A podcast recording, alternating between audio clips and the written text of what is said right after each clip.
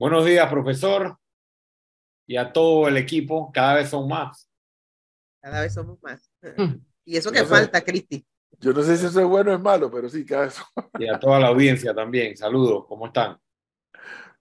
Bueno, aquí a la expectativa de qué va a pasar en este país, discutiendo en la mesa por culpa suya, pero aquí vamos. Aquí vamos.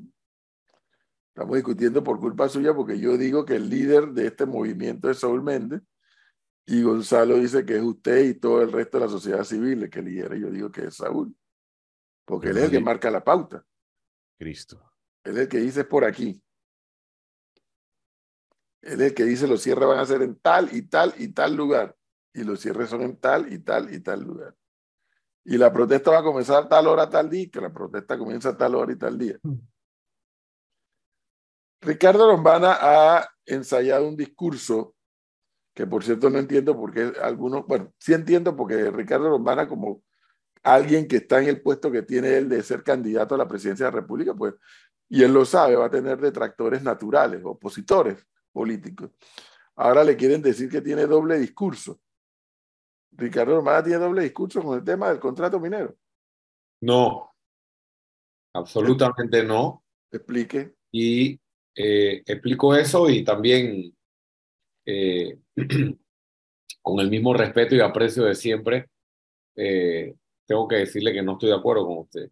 Eh, porque Saúl Méndez indica sí a qué hora son los cierres y a qué hora son las acciones del grupo que él encabeza, que es un grupo este, con el que obviamente tenemos muchísimas cosas eh, eh, diferentes, eh, muchísimas eh, formas de hacer las cosas diferentes y proyectos diferentes, este, e incluso diría yo compromisos democráticos distintos. Nosotros formamos parte de un grupo, se hacen convocatorias, que no soy el único que convoca, y hemos hecho varias y ocurren a esa hora de manera pacífica en el lugar que se diga. Entonces, eh, así como usted puede decir que Saúl dice cierre en tal lado, cierre en tal lado, cierre en tal lado y se cierra, eso no es, eh, no son las iniciativas que nosotros estamos apoyando ni promoviendo porque no creemos ni en la anarquía ni en la violencia en las protestas, método que sí ha sido utilizado por él o impulsado por él.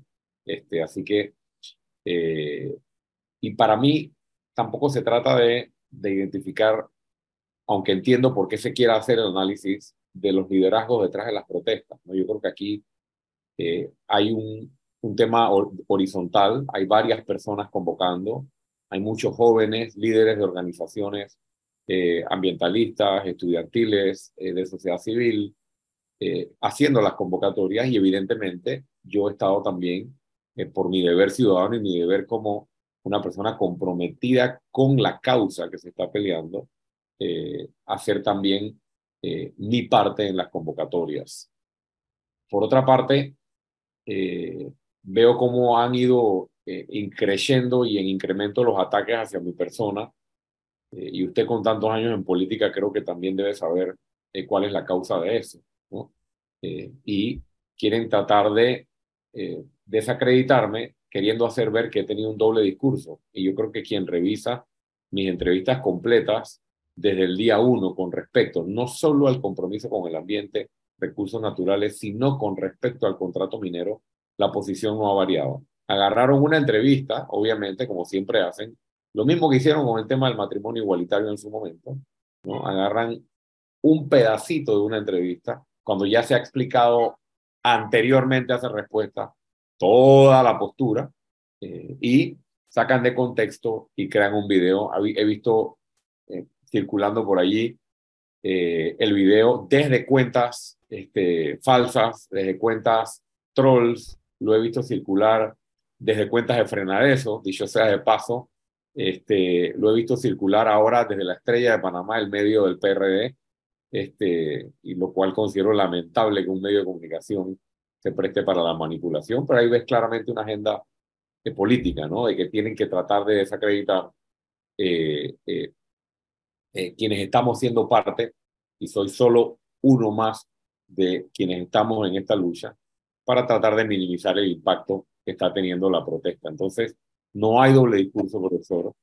Eh, la postura ha sido eh, eh, clara y la misma en todo momento con respecto a tres aspectos. Con respecto a la minería a cielo abierto en general, con respecto al contrato minero en particular y con respecto a nuestro compromiso con el cuidado y la protección de los recursos naturales y el medio ambiente.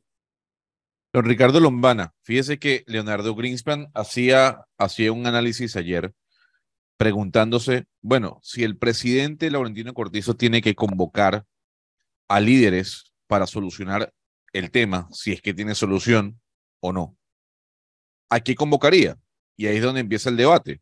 Yo creo que Saúl Méndez, como usted bien dice, representa a un sector de la población, a un sector gremial que tiene una importancia en el país, pero así como está Saúl Méndez, yo mencionaba a su persona, mencionaba a Serena Bambas, mencionaba a grupos de la sociedad civil que se pueden sentar con el presidente para explicarle el por qué están en contra del contrato minero.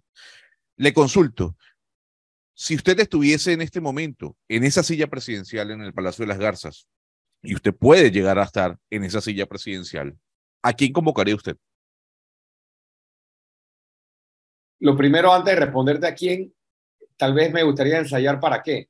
Eh, si, la, si la reunión es para buscar una solución real eh, al problema y sabemos que existe previamente ese compromiso y no la intención de un mareo más o una oportunidad de una buena fotografía para bajar los humos, que esa es parte de una estrategia política que podrían querer implementar, yo creo que primero habría que analizar la, voluntad real o el compromiso real de convocar para resolver.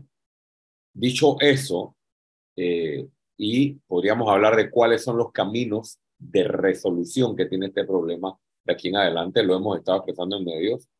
Eh, yo creo que hay que convocar no solo a las personas que tú mencionas, eh, o no, no solo convocaría a las personas que tú estás mencionando, sino a otras organizaciones o a otros gremios que están oponiéndose, porque no solo se está oponiendo eh, el Suntrax, que lidera Saúl Méndez, se están oponiendo organizaciones de docentes a nivel nacional, se están sumando otras organizaciones estudiantiles.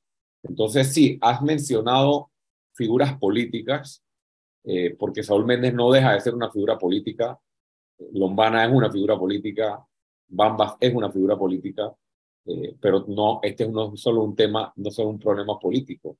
Entonces yo creo que habría que sumar a líderes de otras organizaciones o de otros gremios eh, representativos, pero como te dije, no para una mesa de mareo, este, sino para una toma de decisiones. Ricardo. Yo estuviera sentado en la silla, si yo estuviera sentado en la silla, obviamente yo tengo que aclarar que yo no hubiera llegado a esta postura, a esta posición donde el país hoy. Eso lo tengo que aclarar antes de responder. Pero si estuviera hoy sentado en la silla, yo creo que ya el presidente no tiene absolutamente ninguna credibilidad eh, frente al país y frente a estos grupos, por lo cual se requeriría primero una decisión gubernamental que genere confianza para luego convocar a una mesa. Y están haciendo lo contrario, porque están dándole velocidad eh, se ratificó el contrato, se entró en vigencia el contrato y, todo pareciera indicar que van a seguir ignorando el sentir de importantes sectores de la sociedad. Y si el presidente no da una muestra de que está dispuesto a reconsiderar lo que aquí se ha hecho, yo creo que no habrá ni podría haber un ambiente de confianza para sentarse en una mesa. Pero Ricardo, usted habla de una decisión gubernamental, una decisión gubernamental que escuche las protestas, pero que a su vez no ponga al país en riesgo jurídico sería en todo caso. ¿Cuál sería ese camino que usted elegiría en, en, el determinado caso que le tocara tomar la decisión? El riesgo jurídico en el que estamos es responsabilidad del gobierno nacional y también de administraciones anteriores. Y aquí entramos un poco en el, en el meollo del sancocho, en lo espeso del sancocho. Siempre quieren responsabilizar a quienes protestan, a quienes estamos protestando, a quienes estamos elevando nuestra voz eh, eh, por las consecuencias. Aquí la empresa minera operó sin contrato vigente por un número de años importantes. Entonces, la responsabilidad de los riesgos jurídicos que tiene esta situación, eh, esa responsabilidad es de cualquiera menos de quienes hoy se oponen a la situación y de quienes estamos alzando nuestra voz. Entonces, y del gobierno, pero tenemos que pagarlo nosotros, ¿no? No, no, por, no, por supuesto que no. Si tenemos buenos negociadores, si hacemos una buena estrategia, si contratamos a buenos abogados eh, y no abogados que tienen intereses económicos en el contrato. Nosotros hemos estado consultando desde hace meses con constitucionalistas panameños, con abogados litigantes panameños, con expertos en arbitraje internacional, y ustedes han escuchado también, porque muchos de ellos han publicado sus argumentos, y de que Panamá tiene un caso eh, fuerte desde el punto de vista legal eh, contra la empresa minera. Entonces, eh, ante una amenaza de posibles demandas, no se compromete el futuro de una nación. Eso, con esa excusa, a otro lado. Este, yo creo que esa es una excusa, es una justificación que están tratando de utilizar y aquí nosotros hemos tenido situaciones complejas desde el punto de vista internacional, desde el punto de vista de negociaciones, desde los tratados del canal hasta otras coyunturas donde Panamá ha tenido la capacidad de hacer valer su postura, su constitución y definir su futuro.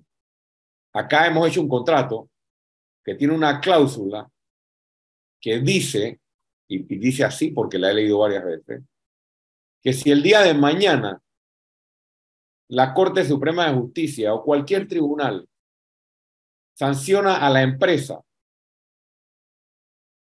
por un incumplimiento del Estado panameño, el Estado panameño tiene que indemnizar a la empresa. Es decir, que si el día de mañana la Corte declara inconstitucional el contrato aprobado a tambor batiente y la razón de esa declaratoria de inconstitucionalidad es que se incumplió la Constitución porque había que llamar a una licitación en vez de otorgarlo de manera directa. O se declara la inconstitucionalidad porque se violó la constitución ya que hay propiedad de estados extranjeros que son accionistas de algunas de las empresas eh, que están frontalmente como accionistas de la minera. Eso quiere decir que inmediatamente el Estado panameño tendría que indemnizar a la empresa minera. Yo no he visto una cláusula como esta en, un contrato eh, como este, obviamente. Entonces hay un claro interés, hay una cláusula redactada en el contrato, redactada por los mismos abogados a quienes estamos pagando millones de dólares, que, es, que va en detrimento de los propios intereses de la nación y que compromete más, Flor, la posibilidad del riesgo jurídico. O sea, han colocado al país con este contrato, con este contrato, no con las protestas, no con quienes nos oponemos, en una situación de mayor riesgo económico y mayor riesgo jurídico. Este, y esa responsabilidad es del Estado y el Estado tiene que buscarle una solución cumpliendo la Constitución y no echándole la culpa a gobiernos anteriores de que, bueno, se encontraron con esta situación y ya no podíamos hacer nada. Eh, me parece muy barata la excusa. Aquí hay salidas, ha habido salidas lo que no ha habido es la voluntad, el compromiso con el ambiente, el compromiso con un país y eh, muchos intereses económicos que están pesando a la hora de la toma de la decisión y están dejando de lado intereses que son mucho más importantes que los bolsillos unos cuantos, que es el futuro eh, de nuestros recursos naturales, nuestras fuentes hídricas, nuestro ambiente y además, ¿por qué no mencionarlo? Eh, nuestra situación financiera, porque 375 millones de dólares siguen siendo una burla al lado de las utilidades de la empresa y al lado de lo, el valor incalculable de los daños ambientales irreversibles que causa una operación minera de cobre. En este punto hay algo que a mí me llama la atención, don Ricardo Lombana, eh, y es, sí, yo lo he trasladado acá y lo, lo vimos ayer con el ministro de Ambiente, el tema medioambiental es algo que preocupa porque aquí hay dos debates. Un tema es el debate económico y otro tema es el debate ambiental. Ricardo Lombana dice, no al contrato minero, el contrato minero se rechaza Y ahí viene la pregunta que muchos se hacen. Bueno, ¿qué hacemos entonces? Eh, vamos a poner el ejemplo de los trabajadores. No entremos en los 7000. Eh, digamos que son 2000 trabajadores, 3000 trabajadores directos. ¿Qué hacemos con esos trabajadores? Eh, ¿Pasan al Estado? ¿Cómo se absorben esos puestos de trabajo? Eh, y, se lo pregunto, ¿por qué? Porque siempre se aduce y se, y se trae a colación, es que Panamá puede ser una potencia en turismo. Sí, lamentablemente puede ser, porque no lo ha sido. Sí, es que esos, esos, esos, empleos se pueden generar de otra forma. Sí, perfecto, pero no se han generado esos empleos. Y cada vez la informalidad viene creciendo. ¿Qué hacemos con esa gente si el contrato minero se echa para atrás, si es que se llega a echar para atrás? Mira, en todo momento, nuestra postura con respecto a esa pregunta ha sido responsable, eh, porque hay dos posturas sobre eso que tú mencionas. Están los que piden el cierre inmediato ningún tipo de consideración para con esta fuerza laboral. Es una irresponsabilidad. Nuestra postura no va en esa dirección, nuestra postura va en una dirección prudente, prudente para con esas familias, prudente para con la economía nacional. Hay que acordar un plan de cierre con la empresa, un plan de cierre de, que dure un tiempo establecido que es progresivo, que es negociado entre el Estado y la empresa minera, con las respectivas eh, cláusulas que indemnicen al Estado panameño, uno, por los daños ambientales y que resuelva los problemas jurídicos que tenemos o tendríamos con la empresa, y gradualmente, tal como lo he dicho en otros momentos, gradualmente con la reactivación económica, con la atracción de inversiones que se genera apenas, apenas tengamos un gobierno serio, que a veces se minimiza esto. En el momento en que Panamá tenga un gobierno que proyecte seriedad, responsabilidad en las finanzas públicas, recorte de gastos públicos, eh, eh, recaudación de impuestos eficiente, certeza del castigo, o sea, un, una línea completamente distinta a lo que hemos visto y estamos viendo, inmediatamente se va a generar el ambiente que Panamá necesita para atraer inversión local e internacional. Y, y también lo que mencionas tú, del el desarrollo de una estrategia nacional turística. Don Ricardo Lombana, Eso, ¿qué, ¿qué inversión terminar. va a traer Panamá? Un déjeme país terminar. que se da el tupé de patearle el FUAS a una inversión de 6 mil millones de dólares. ¿Qué inversión va a traer a Panamá? ¿Qué gobierno, Ricardo? Explícame. Cumplir, no, profesor, Explícame. profesor Cabrera, cumplir la constitución no es patear. No, no, no, no, no, ahora no te estoy hablando de la constitución, no, ahora estoy hablando de un tema puntual de imagen internacional. ¿Qué gobierno serio que le patea el FUAS a una inversión de 6 mil millones trae más inversión? Explícame eso para poderlo entender. Con la constitución en la mano. Cualquier gobierno que hace cumplir sus leyes no, no, no. manda Déjeme terminar. Estás hablándome de la década del 70. Me no, yo le, yo, le, yo le, estoy hablando. El mundo de, ha cambiado, Ricardo. Yo le estoy hablando de un país que tiene 40 años violando sus normas y mandando las señales equivocadas al mundo. ¿Y a dónde estaban todos los que critican la minería y el contrato desde el 97 para acá, que ahora es que han aparecido? ¿A dónde estaban? Yo me metí. Que ahora la... se enteraron que hay una mina. Yo ahora, no... en el 2023. Y esto viene desde el 97. Ok, vamos a suponer. ¿A dónde estaba? Vamos a suponer que hay personas que se enteraron hoy. Eso ah, les quita. No, vamos a suponer, no. Quita, hay gente que se enteró. Bueno, ahora que les, es moda. ¿Les quita legitimidad para hacer valer su Por supuesto que sí, porque ¿a dónde estaban cuando se estaba construyendo? Cuando el Tajo se abría, ¿a dónde estaban? Escúcheme. Esta mina no apareció ayer. Por supuesto que no. Entonces, ¿a dónde La estaban? minería a cielo abierto tampoco. ¿A dónde estaban? Bueno, el tema definitivamente a partir de la, de la, declaratoria de inconstitucionalidad. ¿Hace cuántos años? Tomó, hace varios años. Tomó, ¿Y a dónde estaban en ese tomó, momento? Bueno, la posición pro ambiente, pro recursos naturales y pro defensa de nuestros recursos hídricos, créame que yo la estaba manteniendo desde donde yo estaba, que eran los medios de comunicación. Y siempre ha sido la misma y usted puede revisar todas mis intervenciones cuando yo estaba en los medios de comunicación y en la sociedad civil. A mí no me metan en esa bolsa. Pero a mí me parece, eh, honestamente, y aquí sí vamos a diferir, que usted eh, piense que la señal correcta se le manda al mundo de los inversionistas violando nuestras normas, profesor. No, aquí se mandan las, señales incorrectas A ver, con un fallo de inconstitucionalidad archivado en una gaveta por varios años, teniendo una empresa operando de manera ilegítima, profesor. le voy a poner Eso mejor es- ejemplo. Eso es lo que hace que Panamá no sea visto como un Le país voy serio. a poner el mejor ejemplo. Ricardo Lombana logra la mayoría de los votos y logra ser el presidente de este país. Va a denunciar el Tratado de Neutralidad que nos pone bajo el paraguas del Pentágono. ¿Pa- ¿Para qué me quiere llevar allá? No, va- espérate, un momentito. Porque yo oigo a los, a los detractores que el país ha cedido soberanía en el contrato con la mina. Listo, es un punto atendible. ¿Y, la, y el paraguas del Pentágono qué es? No, no solo es un punto atendible.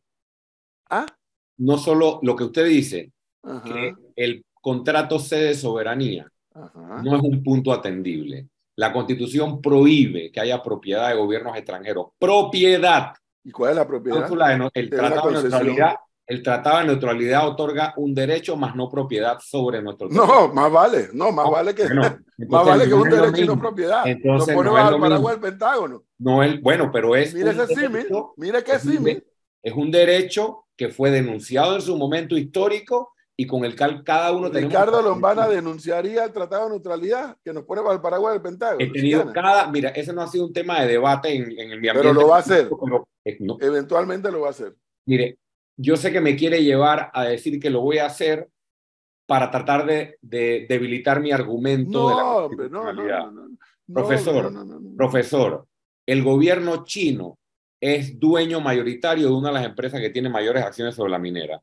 El Tratado de Neutralidad no le da acciones al gobierno de Estados Unidos ni a ninguna empresa de los Estados Unidos, a pesar de que estoy en contra de esa cláusula y de ese tratado por, por ese derecho que tienen de intervención bajo ciertas condiciones. Pero ¿qué tiene que ver una cosa con la otra? Porque me están hablando de cesión de soberanía, que yo no soy abogado, No hay sesión de pero soberanía. trato de entender, trato de entender lo que es la soberanía de un Ok, Estado. yo le voy a... Yo le voy a Lo que, lo que a mí me han explicado es que la mina es producto de una concesión, no de una propiedad.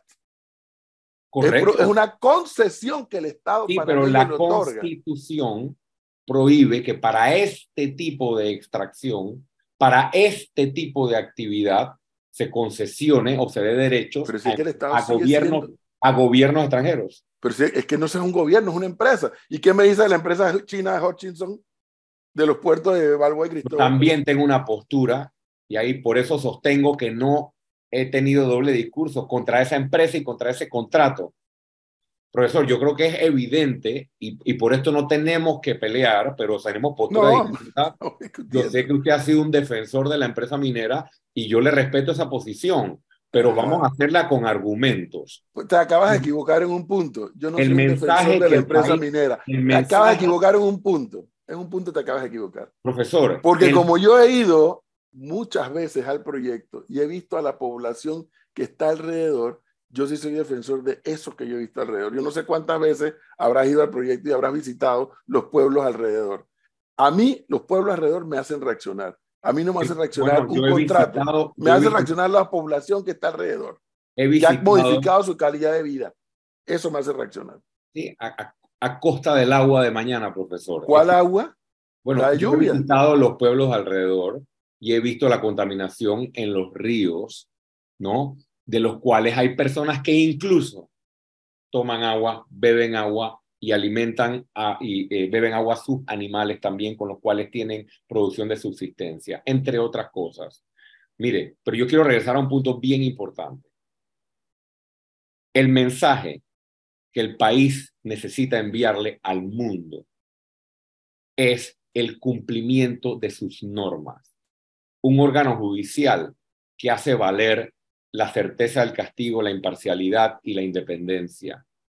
Un gobierno que atrae inversión porque es responsable en el manejo de sus finanzas públicas. Si la constitución es violentada por un contrato y eso se hace valer por parte de un Estado, ¿cómo usted puede decir que eso es una patada en el FUAS? Es, Por supuesto somos un estado es. de derecho, profesor, o aspiramos a Qué barbaridad, pero por supuesto que lo es. Por supuesto que lo es. No, Yo no, estoy bueno, diciendo a que hay que, no, no estoy Ahí diciendo que a hay que violar las leyes ni la constitución, porque hay colegas suyos abogados que opinan diferente de usted, incluyendo el doctor Molino Mola que dice, sí, es inconstitucional, pero hay derechos adquiridos por la empresa. Ese argumento no se lo escucho. Bueno, porque yo me reúno con otros constitucionalistas Ajá, que, no está, tienen, que, no tienen, que no tienen conflictos de interés, como el doctor Pedro No, y muchos otros. O sea, es que ese es el problema, Ricardo. Y por eso es que esta sociedad no funciona. Todo el que está en contra del contrato y de la mina es el bueno. Todo el que está a favor de la mina o de los empleos y del contrato es el malo y recibe estoy de plata. acuerdo con eso. No Así de es como estamos construyendo un debate en esta sociedad panameña. No Descalificando por adelantado. Es que a mí no me, yo, yo no estoy de acuerdo con eso que usted acaba de decir, pero a mí no me si lo acabas de mencionar. cabeza, a mí no Me descalificas a mí y ahora descalificas a Molino Mole. Usted mismo ha dicho que Molino Mola dice que el contrato es inconstitucional, ¿correcto? Y es correcto. Pero listo. que la empresa Dejemos- ah, tiene bueno, derecho a adquirir. Dejémoslo hasta ahí. Es un contrato inconstitucional. Ahora, don Ricardo, la pregunta que se hace eh, la población es esta incertidumbre. Eh, yo escuchaba y, algunos argumentos el día de ayer sobre la millonada que se perdió eh, ayer eh, a nivel comercial. No, no sé qué tan millonada puede ser, seguramente hubo pérdidas para el comercio, pero este punto de inflexión al que hemos llegado por el contrato de la mina, ¿hasta dónde va a llegar, valga la redundancia? O sea, hoy martes continúan las protestas y mañana y el jueves y el viernes y así. ¿Hasta dónde va a llegar? Esto se detiene, esto no se detiene hasta que el gobierno toma una decisión. Usted como, como dirigente político, ¿qué espera? Yo quiero dejar bien claro que no estoy de acuerdo ni con el caos, ni con la violencia, ni con la anarquía, ni con el vandalismo. Ese, esa no es la forma de elevar la voz y hacer protesta, ni es la que nosotros promovemos. Esto va a continuar. La protesta pacífica que mi persona y otros promovemos, y sobre todo muchos jóvenes de este país, se va a mantener. Hay otra convocatoria para el día de hoy y pensamos mantenerla y hacemos el llamado a que la ciudadanía que no está de acuerdo con lo que está pasando, que es mucha, siga manteniendo y alzando su voz hasta que el gobierno reconsidere su decisión. Esto ha pasado en otros momentos de la historia, que a pesar de haber leyes aprobadas, se reconsidera la decisión y entonces se generará un ambiente de más paz y de más convivencia y de tranquilidad en el país que a nadie le conviene, ni a quienes estamos elevando la voz y protestando, ni a la actividad privada, ni mucho menos, obviamente, eh, a la ciudadanía en general que se ve afectada eh, por estas protestas o por estas jornadas. Pero se va a convertir en una fuerza, en un tema de resistencia, porque ayer el ministro Melciades Concepción dijo aquí, palabras más, palabras menos, que ellos van a dejar que la gente proteste, que eh, están en todo el derecho de protestar. A ver quién se cansa primero, ¿no?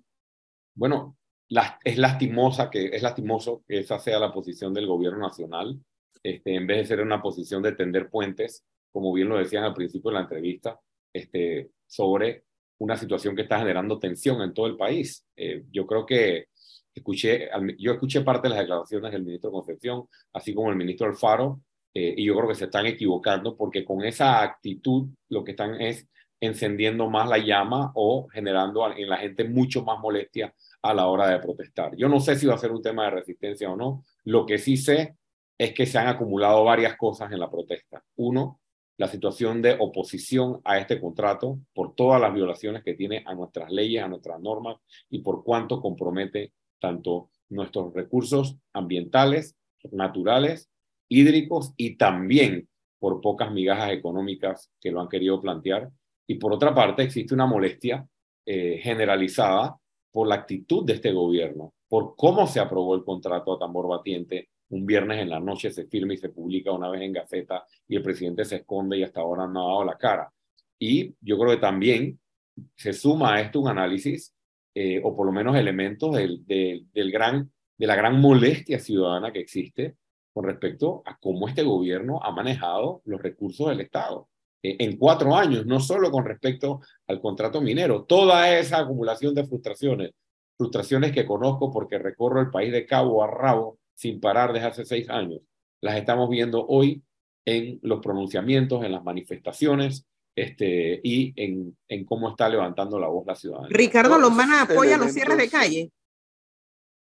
No, yo no estoy de acuerdo con cerrar calles este, y no creo que sea eh, la medida correcta. Y si se cierra un- una, una vía, eh, siempre he sido partidario de que se deje el paso abierto al menos en uno o dos carriles para que puedan pasar o transitar las personas que tienen urgencias, las personas que tienen ambulancias y demás. Es lo mismo que le he dicho siempre a todos los muchachos, a todos los grupos que participan en protestas, no solo ahora con el contrato minero, sino siempre. Por ejemplo, en la cinta costera el otro día, la protesta casi el 100% del tiempo no fue sobre las vías. Y cuando se pasó a las vías, en, en mi caso y en el grupo en el que yo estaba, estábamos en un carril solamente, si acaso en un carril y medio, dejando el paso abierto para el resto de la población. Dos elementos finales, Ricardo. Uno, la única salida, digo, pues no es la única, pero la salida que yo le estoy viendo a Cortizo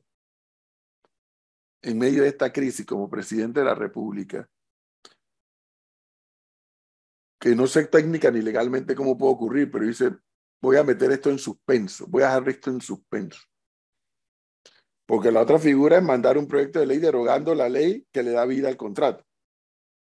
O que ya le ha puesto tres demandas de inconstitucionalidad en la Corte y que la Corte fallara rápidamente. Eso no lo veo venir tan rápido. Pero no sé si pudieran meter un suspenso y decirle, ¿sabe qué? Que creo que eso lo hablamos alguna vez que lo entrevistamos aquí. Yo le dejo esto, al igual que el seguro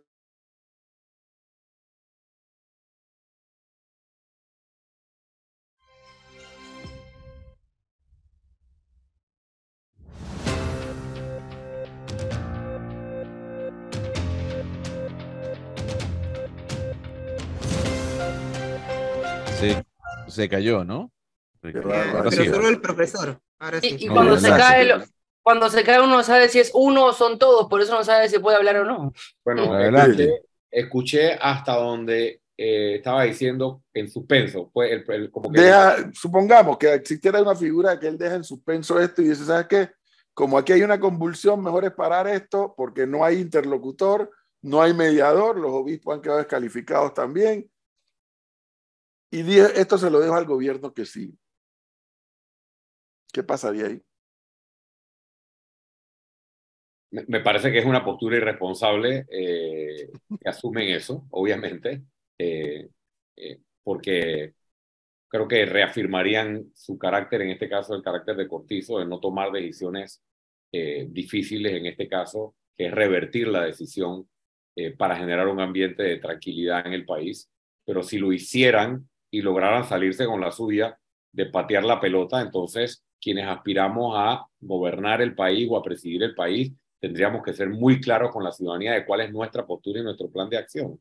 Y yo creo que en el caso nuestro está bastante clara cuál es nuestra postura y qué haríamos tanto con el contrato minero como con el tema de la minería a cielo abierto en Panamá. Y ahí quiero aprovechar para explicarlo brevemente.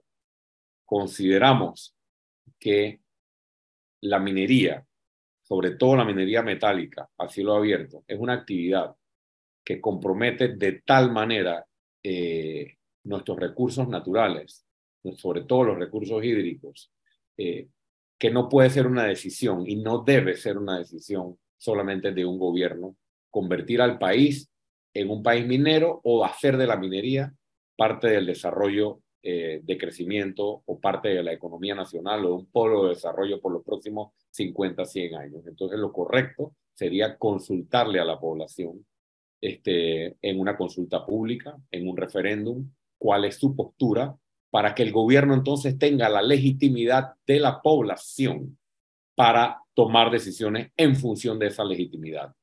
Eso es lo que creo que le corresponde hacer a un nuevo gobierno y no estar ya en que el presidente tal quiera hacer esto, el presidente tal quiera hacer esto, sino el poder público emana de la población, emana del pueblo, que el pueblo decida en consulta pública queremos o no queremos ser un país minero. Yo tengo la certeza, o por lo menos me siento bastante eh, eh, confiado, de que en un referéndum o en una consulta de esa naturaleza, un plebiscito, perdón, este, eh, la población mayoritariamente diría que no quiere ser un país eh, con minería metálica a cielo abierto. Y por ende, tanto el gobierno mío como el gobierno de otros, si otro tiene la misma postura de realizar el referéndum, tendría un mandato y una legitimidad ciudadana para eh, tomar decisiones con respecto al contrato minero con Minera Panamá, que habría que buscar el plan de cierre y aplicar el plan de cierre del cual yo le estoy hablando, y en mi, mi posición, y por ende también cerrar el tema de las nuevas explotaciones mineras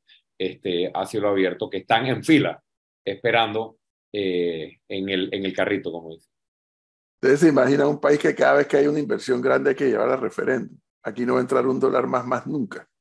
No estoy más nunca entra un dólar aquí. Si cada vez que hay algo, quítame esta paja. Vamos a hablar a referéndum porque me gusta que, porque aquel grite y porque aquel cierra la calle, por eso. no diga eso, no diga eso. Lo veo mal, lo veo mal.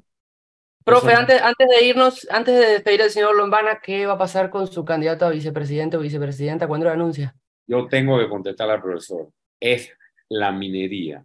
Estamos hablando de la contaminación de nuestros ríos con daños irreversibles, profesor.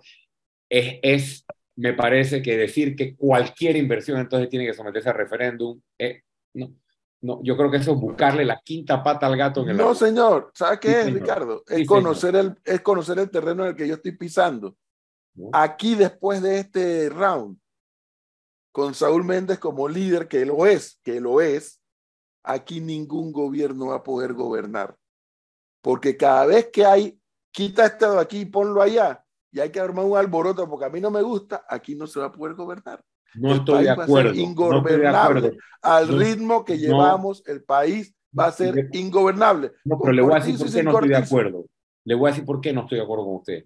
Porque la legitimidad de esta, de, de, gente como, de, de, los planteamientos que tiene gente como Salud Méndez, este, radicales, anarquistas muchas veces, también tienen caldo de cultivo en gobiernos que han hecho lo que le da la gana con la población, en términos de corrupción, desatender necesidades, en términos de gran desigualdad, en términos de burlas, en términos de falta de resolver los problemas básicos de los panameños. Entonces, si tú tienes un gobierno que empieza a tomar decisiones y a resolver los problemas a la población, eh, eh, se cae de su peso o tendrán más debilidad esos ambientes de ingobernabilidad que usted llama. La, la falta de gobernabilidad no la produce un contrato minero, profesor. La falta de gobernabilidad la producen gobiernos consecutivos fallidos, corruptos, ladrones que se han encargado de empobrecer a un pueblo y eso usted no lo puede conocer. pero, pero, lo, quiere, lo quiere usted todo meter en la casilla de que es por el contrato minero,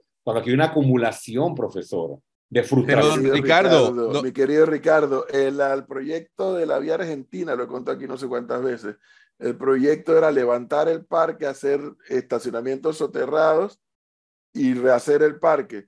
Dos, tres, cuatro señoras fueron, dijeron que estaban en contra y no se hizo. Porque una cosa es democracia, otra cosa es democratismo. Lo mismo va a ocurrir de aquí en adelante y que esa es la parte donde yo no entiendo por qué se están matando por ser presidente. Yo quiero ver a Lombana, a Torrijos, a Mariela, a eh, Maribel Gordón, asumiendo el tema del seguro social que le digan al país que tiene que aumentar la, jubilación y Saúl diciéndole al país que no. Quiero ver ese espectáculo. Quiero verlo. Ingobernabilidad se llama eso, porque la agenda de quien lidera el movimiento, que es Saúl Méndez, es muy distinta. Es otra la agenda. Y eso es lo que no se están dando cuenta. No, yo estoy Porque quien está convocando y quien está organizando es él, no es otro. No, no, no, no, no, e, Él no está organizando todo, profesor. Y yo conozco la agenda de él y no es la misma que la nuestra. Para nada. Yo no, no, no quiero atentar como él contra la democracia y no quiero cambiar el sistema ni concuerdo con su ideología. Este, pero yo puedo interpretar de lo que usted está diciendo, entonces usted casi que está diciendo que para mantener la gobernabilidad hay que darle la razón a la empresa minera y mantenerle su contrato que compromete la nación. Lo que estoy diciendo, lo que estoy diciendo es que tienes que gobernar. Lo ¿Ah? que estoy diciendo es que los gobiernos están para gobernar. Los gobiernos están para gobernar. la constitución. Si decidimos como sociedad anarquizar el país, Bueno, eso también está en el juego. Bueno, yo no creo. a anarquizar. Profesor Cabrera, usted fue mi profesor de gobierno. ¿Cómo usted me va a decir que violar la constitución es anarquizar? O sea, eh, No, eh, pero yo no estoy diciendo exigir- que viole la constitución. Exigir el No cumplimiento de la eso. constitución es anarquizar el gobierno. Le estoy diciendo que la forma en que se está dando el debate, por eso que lo vengo diciendo desde ayer que Leonardo hizo una pregunta, ¿a quién convoca el Ejecutivo para qué? Si Sí. la postura del Ejecutivo es una con la Constitución o no, y la, la postura de los protestantes liderados por Raúl- Saúl Méndez es radicalmente otra. Entonces, ¿cómo hay avenimiento allí? Ayer ¿Qué- qué había, ayer habían miles de jóvenes en las calles, el domingo habían miles de jóvenes en las calles, ninguno de ellos convocado por Saúl Méndez. Deje de insistir en eso porque me parece que se está equivocando en querer poner toda la protesta debajo de Saúl Méndez. Eso no es así, profesor Cabrera. Ah, hay, hay- hay un punto, hay un punto, profesor, rápidamente, don Ricardo Rápidamente Lomana, que- voy a estar nuestro invitado Sí, un, listo. un momento. Es que, es que al final el contrato minero fue aprobado por la Asamblea Nacional. Y quien dice que es inconstitucional es la Corte Suprema de Justicia. Si usted fuese presidente, ¿cómo actuaría frente a esa decisión? Porque sí, el contrato fue aprobado y unas demandas luego a posteriori de que fuese aprobado. Y es la Corte que, la que dice esto es inconstitucional. Pero en su momento el contrato fue desarrollado, fue firmado y fue aprobado. Si usted fuese presidente, ¿cómo lidia entre esa lucha de poderes entre la Asamblea y la Corte? Bueno, esperemos que la situación se resuelva antes de eso y si no se resuelve antes de eso, ya hemos dicho cuál es nuestra postura. Nosotros vamos a hacer las gestiones desde el órgano ejecutivo para eh, derogar la ley, para revertir la situación que se ha aprobado hoy y nos vamos a sentar con la empresa a acordar constitución en mano, leyes de la República en mano, un plan de cierre y en paralelo organizar una consulta para preguntarle a la población panameña su posición sobre la minería metálica a cielo abierto y en función de eso actuar con la legitimidad que nos dará el mandato del pueblo. Tres acciones concretas y esperamos en ese momento, obviamente, eh, eh, eh, Gonzalo, tener eh, las, las fuerzas, los diputados, en la capacidad de maniobra para poder aprobarlo también en la Asamblea Nacional. Y si no, en la Corte Suprema de Justicia, a la cual la ciudadanía también tiene que hacerle presión con las demandas que se han interpuesto. Varios constitucionalistas ya han escrito, por escrito, con los argumentos eh, definidos, por qué este contrato tiene incluso más inconstitucionalidades que el contrato anterior. Así que la Corte debería actuar. Bueno, El día viernes, si todo sale, si el país está tranquilo o si las circunstancias lo permiten, eh, Leonardo, el día viernes tendremos nuestra, nuestro directorio nacional y en ese directorio nacional eh, se ratifica eh, el candidato o la, la, la candidata a vicepresidente de la República y en función de eso el anuncio al país de mi compañero o compañera de fórmula. viernes. Día viernes. Ah, pero el, vier- el viernes el señor Leonardo y la señora Melissa van a estar bien lejos de aquí. No trabajan los ¿Cómo viernes. van a hacer? Ellos no trabajan los viernes. No, el viernes, el viernes de Shabbat, pero yo, no cuido el Shabbat, así que puedo estar ahí. Pinky, no como Pinky, que no, como Pinky que no trabaja los viernes. Así es. Don Ricardo Lombana, gracias por este tiempo. Muy Hasta